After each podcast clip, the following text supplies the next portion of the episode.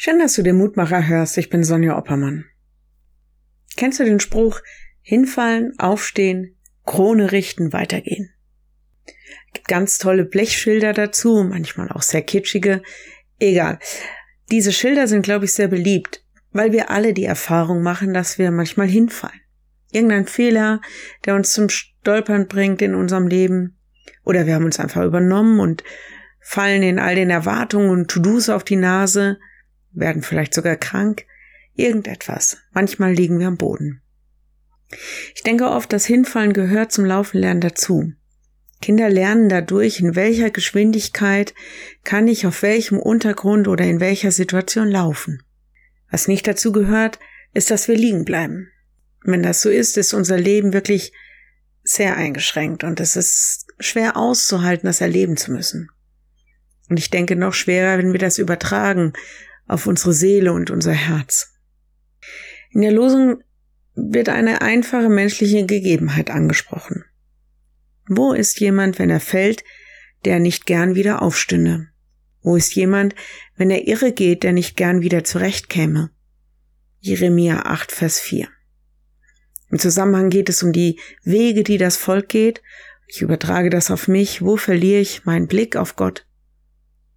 Die Apostel sprachen zu dem Herrn, stärke unseren Glauben. Lukas 17, Vers 5. So heißt es im Lehrtext heute.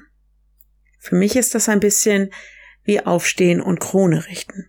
Nicht irgendeine rosa Glitzerkrone, sondern die Krone, die Gott mir als sein Kind verleiht. In der Offenbarung ist von der Krone des Lebens die Rede.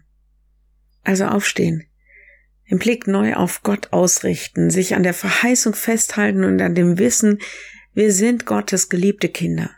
Uns gilt seine ganze Liebe und Gnade. Das zeichnet uns aus und das verleiht uns Würde. Und mit dieser Rückenstärkung gehen wir weiter. Schritt für Schritt. Und wenn du magst, dann bete doch noch mit mir. Lieber Herr, danke für deine Gnade und dass wir immer wieder an deiner Hand auf die Füße gezogen werden. Du weißt, was uns zum Stolpern bringt und kennst unsere Achillessehnen und du weißt auch, wo wir auf der Strecke bleiben. Und wir bitten dich, stärke unseren Glauben. Lass uns an deiner Hand zuversichtlich und vertrauensvoll weitergehen. Hilf uns im Bewusstsein zu leben und zu handeln, dass wir deine Kinder sind. Amen.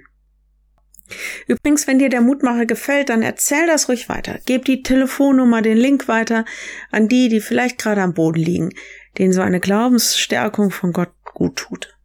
Danke von uns als Team für eure Unterstützung. Und morgen ein neuer Mutmacher. Bis dahin, bleibe behütet. Tschüss.